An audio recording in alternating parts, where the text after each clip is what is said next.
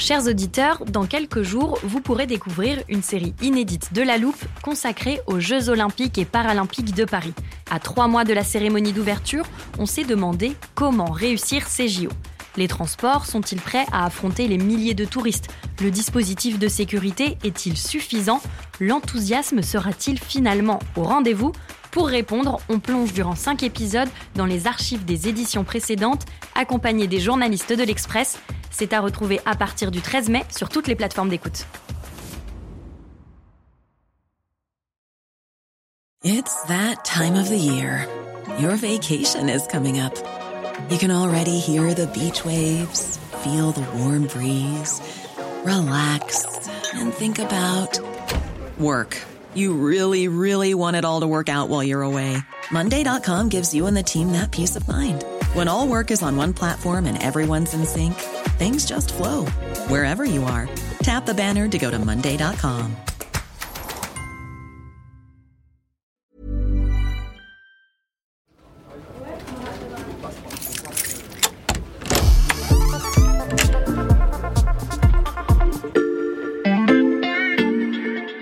Salut, c'est Xavier Yvon. Bienvenue dans l'armoire de la loupe. Cette semaine, vous allez tout comprendre sur les nouvelles routes de la soie. Le projet des nouvelles routes de la soie lancé par Pékin. Les nouvelles routes de la soie. L'Italie devient le premier pays du G7 à s'engager dans les nouvelles routes de la soie. Les nouvelles routes de la soie partent de Chine, direction Pékin donc, où vit notre correspondant Sébastien Lebelzik. Salut Sébastien. Salut Xavier. D'abord, si on dit qu'elles sont nouvelles, c'est parce qu'il existe une ancienne route de la soie, qu'on appelle donc route de la soie, tout court. Euh, on parle de quelle époque et de quel itinéraire, Sébastien? Oui, en effet, c'est un clin d'œil en fait euh, à l'histoire. En Chine, on aime beaucoup, vous savez, les, les symboles. Alors la route de la soie, hein, la vraie, l'historique, elle date euh, quand même de 2000 ans. Mmh. Euh, c'était une artère commerciale reliant la Chine à l'Europe en passant par Istanbul. On y transportait des épices ou de la soie, d'où son nom. À l'époque, les, les, Romains étaient très friands de la soie chinoise et on transportait ces marchandises à dos de yak et de chameaux.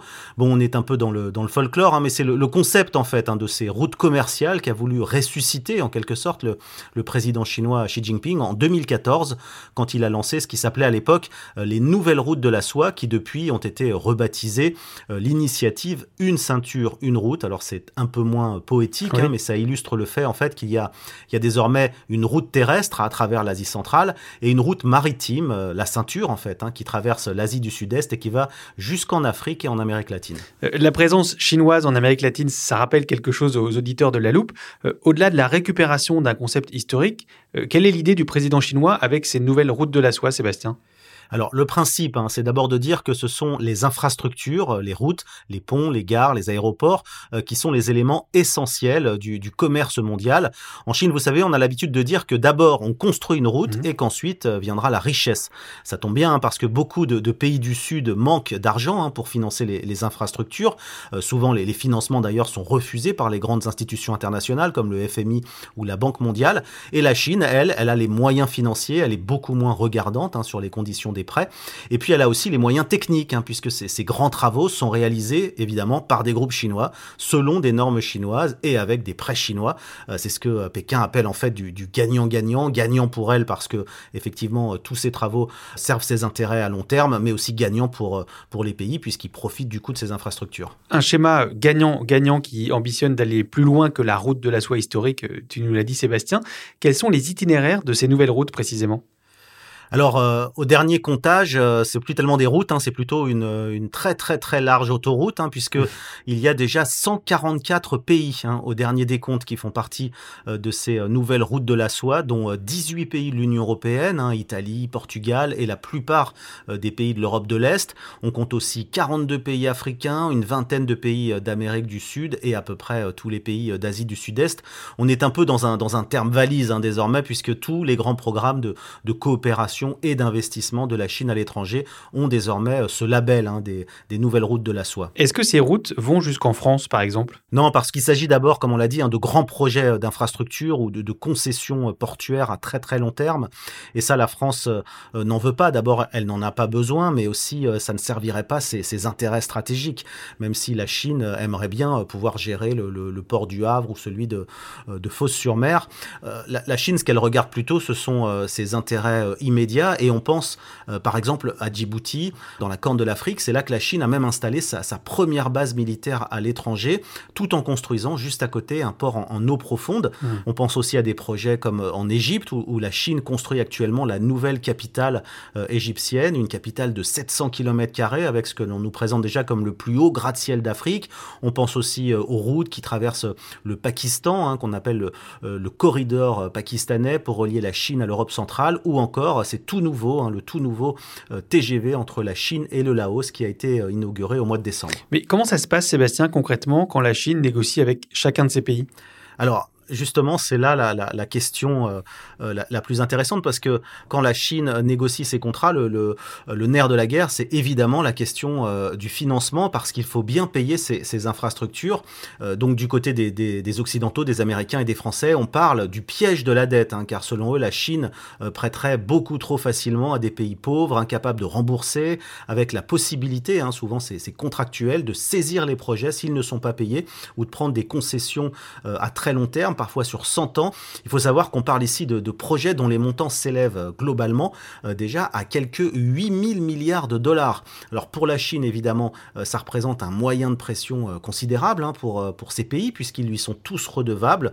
Les remboursements, d'ailleurs, peuvent se faire de toutes sortes de manières. Ils peuvent se faire aussi sous forme euh, de troc, matières premières, euh, donc pétrole ou gaz. Et puis euh, forcément, si c'est mal négocié par le pays, c'est pas toujours une, une très bonne affaire. Donc c'est un jeu assez dangereux. Et du coup, pour éviter que tous ces pays ne basculent dans ce piège de la dette, eh bien les États-Unis et l'Europe ont depuis peu lancé eux aussi des alternatives à ces routes de la soie, notamment en Afrique. Ça, on en fera peut-être une autre armoire de la loupe. Merci beaucoup Sébastien. Merci. Voilà, je peux refermer l'armoire. Maintenant, vous êtes capable d'expliquer ce que sont les nouvelles routes de la soie.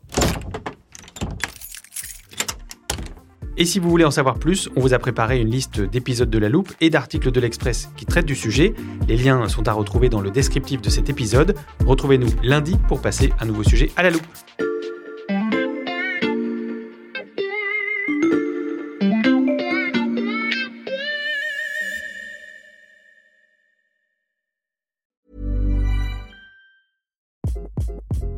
Hi, this is Craig Robinson from Ways to Win, and support for this podcast comes from Invesco QQQ, the official ETF of the NCAA. The future isn't scary. Not realizing its potential, however, could be. Just like on the recruiting trail, I've seen potential come in many forms as a coach. Learn more at Invesco.com slash QQQ. Let's rethink possibility. Invesco Distributors, Inc.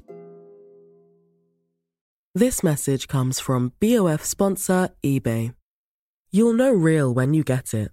It'll say eBay Authenticity Guarantee. And you'll feel it.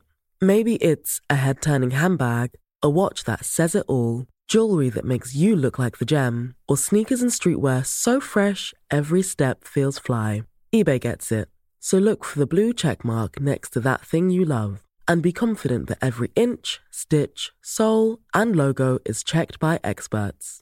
With eBay Authenticity Guarantee, you can trust that feeling of real is always in reach. Ensure your next purchase is the real deal. Visit eBay.com for terms.